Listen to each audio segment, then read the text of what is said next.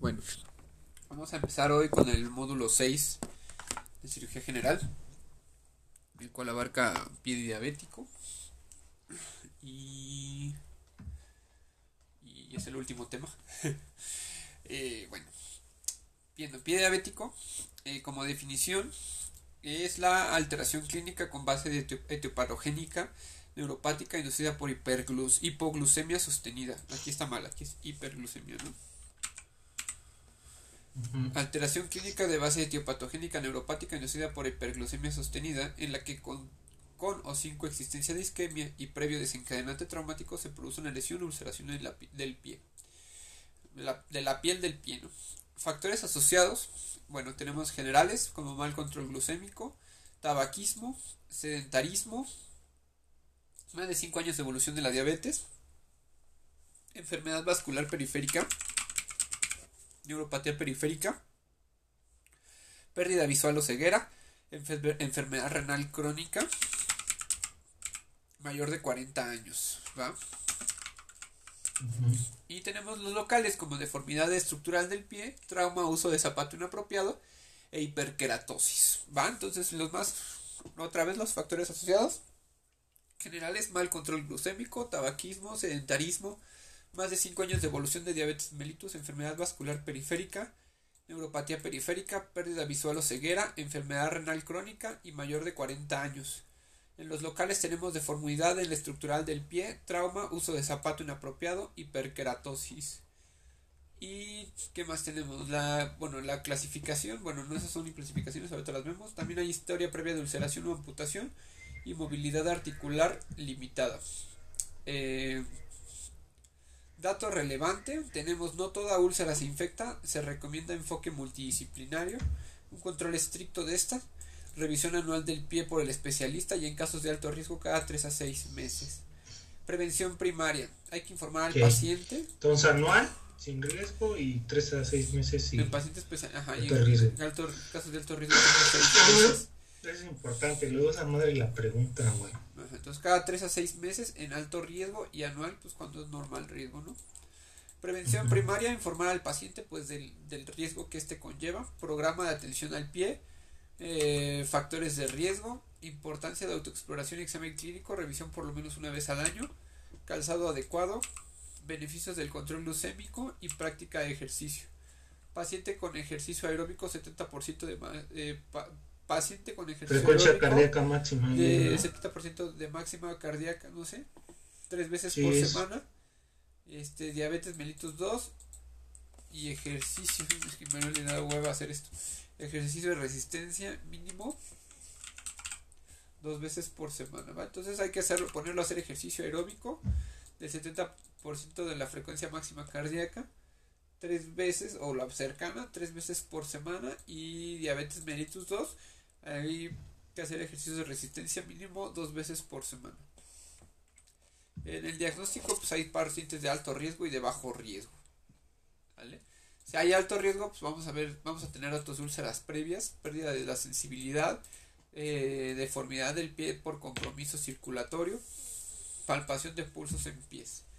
Y tenemos si hay bajo riesgo, ausencia de factor de riesgo y ya. Y bueno. Ahorita vamos a llegar a las clasificaciones tanto de de Texas. Vamos a ver otra vez diagnóstico. Deja de estarle moviendo, güey. Diagnóstico, alto riesgo, úlcera previa, pérdida de sensibilidad, deformidad del pie. Úlcera lleva acento, ¿no? Úlcera previa, pérdida de la sensibilidad, deformidad del pie por compromiso circulatorio y palpación de pulsos en pies. ¿Va? Esperamos a ver si y bajo riesgo de ausencia de factores de riesgo. Y vamos a ver las clasificaciones de Texas. Claro, Texas.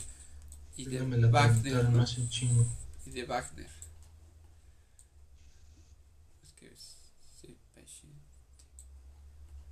Ahí está. Va. Entonces. Mm, entonces dice Clasificación de la Universidad de Texas, grado 0, 1, 2 y 3. Estadio A, lesiones pre o, lesiones completamente epitalizadas, ¿va? Ese es el grado A.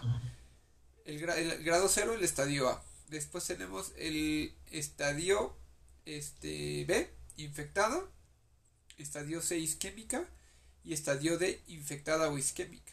Después tenemos el grado 1, que en el estadio A es, o sea, tú lo que vas a decir, tiene una, una clase, tiene un, un pie diabético Texas grado 1C. ¿Va? 1C, 1A, 1B. Esto es lo que vas a decir. ¿va? Entonces, tiene, si tiene grado 0A, tiene lesiones pre o periulcerosas completamente epitalizadas. Si tiene 0B y está infectada. Si tiene 0C, está isquémica. Y si tiene 0B, infectada o isquémica. Pero nos vamos a basar, yo creo que aquí en el grado A, ¿no? En el estadio. Entonces tiene grado 1A y herida superficial, no tendón, cápsula o hueso. O sea, solo piel, ¿no? Vamos solo piel. Entonces, el grado 0, el grado 0 va a ser que, puede ser que se vea, comience, pero esté epitalizado, ¿va? Y en el grado 1 ya hay una herida con superficial, superficial, no afecta al tendón o cápsula hueso, o sea, superficial. Ya está empezando, ya hay una úlcera, pero es superficial. Y aquí va a haber estadio B, igual estadio 1B está infectada, estadio 1C está isquémica y estadio D está infectada e isquémica. ¿Va? Las dos, acuérdate. B va a ser infectada, B va, C va a ser isquémica y D va a ser infectada e isquémica. Las dos. Entonces, grado 0, lesión pre o periulcerosa. Grado 1 y hay una úlcera pequeña, pero no afecta tendón, cápsula o hueso. El grado 2 es una herida que afecta a tendón o cápsula aquí va a haber estadio B infectada, isquémica, infectada isquémica. Entonces, grado 2, herida que afecta tendón o cápsula. Igual, si es 2B está infectada, si está 2C está isquémica y si está 2D está infectada isquémica. Entonces, para basarnos que si sea 2B, 2C o 2D, es la el estadio A. ¿Va? Claro. Ah, ya está ahí. Ya llegó. Grado 3. Grado 3. Herida que penetra hueso o articulación. Va, entonces vámonos rápido. periulcerosa, o sea, no está empezando la úlcera, pero no está completa. Aquí hay una úlcera superficial que no afecta a cápsula o hueso en el, en el 1. En el 2 afecta a qué? La cápsula o el tendón. Y el grado 3 ya va a penetrar hueso o articulación. Igual si es 3B está infectada, si es 3C está isquémica y si es 4 si es 3D, está infectada e isquémica. ¿Va? Entonces, entonces, grado 0, lesiones pre o periulcerosas. Grado 1, herida superficial que no afecta tendón, cápsula o hueso. Grado 2 afecta tendón o cápsula. Y grado 3 afecta hueso o articulación. Y la, el estadio B es infectada. El estadio C es isquémica. Y el estadio D es infectada e isquémica. ¿Ya? Ya, vi.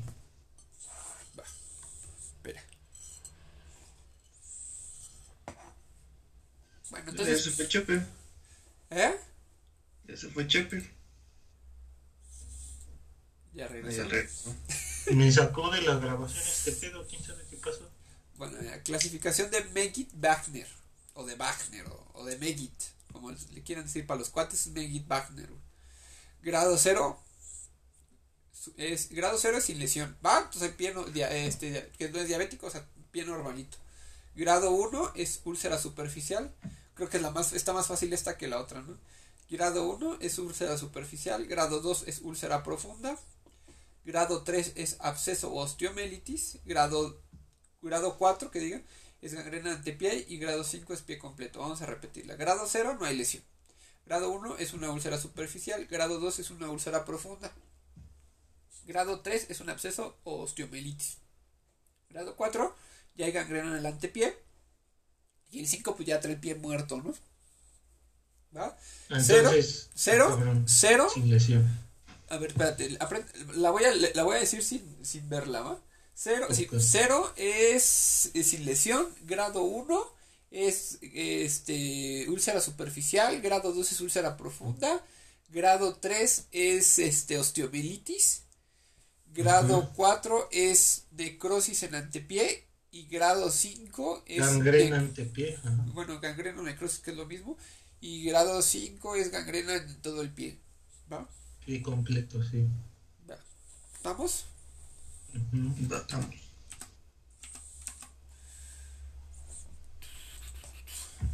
Bueno, vamos a pedir laboratorios. ¿Cuáles? Pues los de rutina, BH, química sanguínea y electrolitos séricos.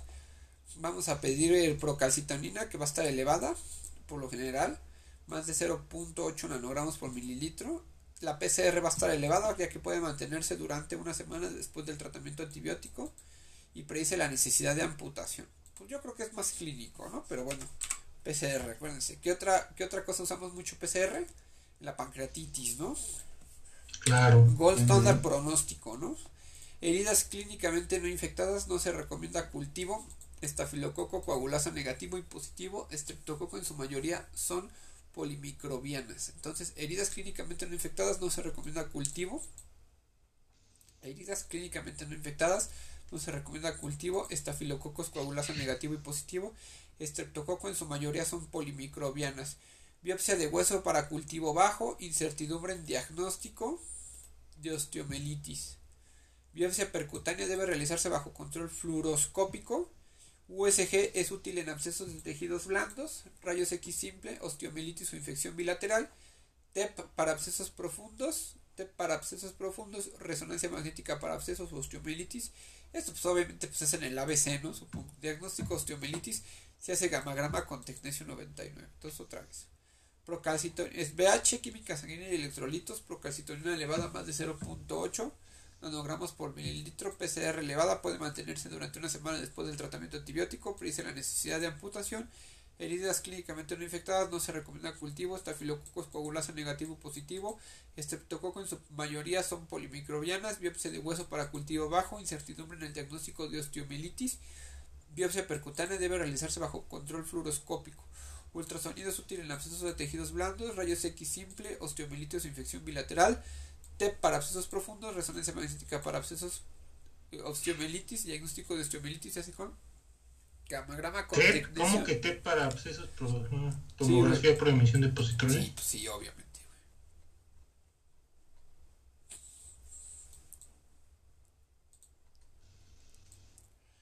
Y aquí ya estabas hasta la madre, ¿no, Manuel? Ya. Ya. Tratamiento antibióticos, manejo empírico en lesiones no complicadas, antibiótico empírico, infecciones leves vía oral, amoxicilina con ácido clavulánico, clindamicina. Entonces acuérdate, antibióticos, manejo empírico en las lesiones no complicadas, antibiótico en, empírico en infecciones leves vía oral, entonces amoxicilina, ácido clavulánico, ¿va? O clinda, ¿va? ¿Estamos? Penicilina, cefalexina y ceftriaxona. Y infecciones moderadas, ceftria. Ceftriaxona o ampicilina sulbactam. Esto lo sacaste de GPC. Ujú. Y después, ok, entonces leves, amoxi, clinda, eh, moderada, ceftriaxona, ampicilina sulbactam, levofloxacino con amoxicilina ácido clavulánico y trimetoprim sulfa o cipro. Y terapia tópica solo para infecciones leves y superficiales, clindamicina, rifampicina, quinolonas. El manejo. Adecuado control metabólico, buscar factores de riesgo, síntomas de infección y diagnóstico oportuno. Primer contacto obligado a conocer la. Clasificación de bajo y alto riesgo.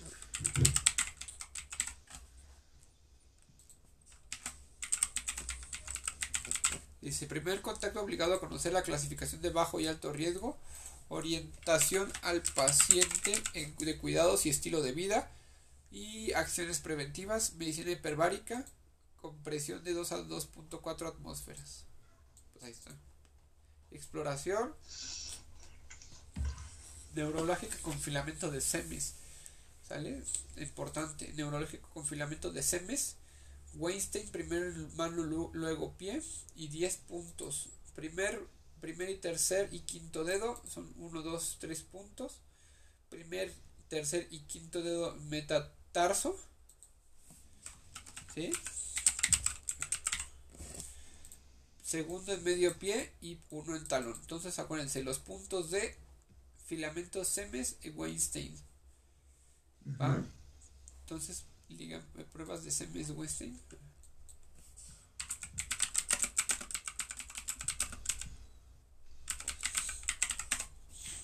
Sí, es de monofilamento, creo que se encuentras así también.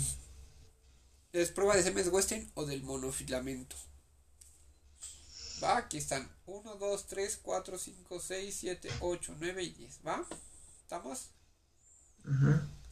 Entonces, uno, el dedo, los dedos salteados, empiezas por el gordito, te vas al del medio y al último. Aquí donde está el pinche, la plantita, todo esto, te vas al arquito, atrás en el talón y acá en la curvita. ¿Va? Va. Son 10, acuérdate. 1, 2, 3, 4, 5, 6. Y por lo general te tienes que decir, ¿qué siente picadita? ¿Qué siente? Ah, no, pues como que me está haciendo así, ¿no? ¿Va? Va. Ujú. Lo puedes hacer con el monofilamento o con qué más lo puedes hacer. Pues con algún hilito una madre así o con hasta con, un con la esa del, del bastón, ¿no? Que le sacas que es como el piquito. La sutura de nylon. También con el piquito del monofilamento, ¿no? Pues digo, si no tienes mucho. Sí. Exploración vascular para presencia de pulsos tibiales, popitlo y femoral. ¿Va? Yamba. Exploración vascular, pues ya, para ver cómo anda. Y ya estamos. Y acabamos cirugía, papis. Voy a terminar de grabar, ¿no? No mames,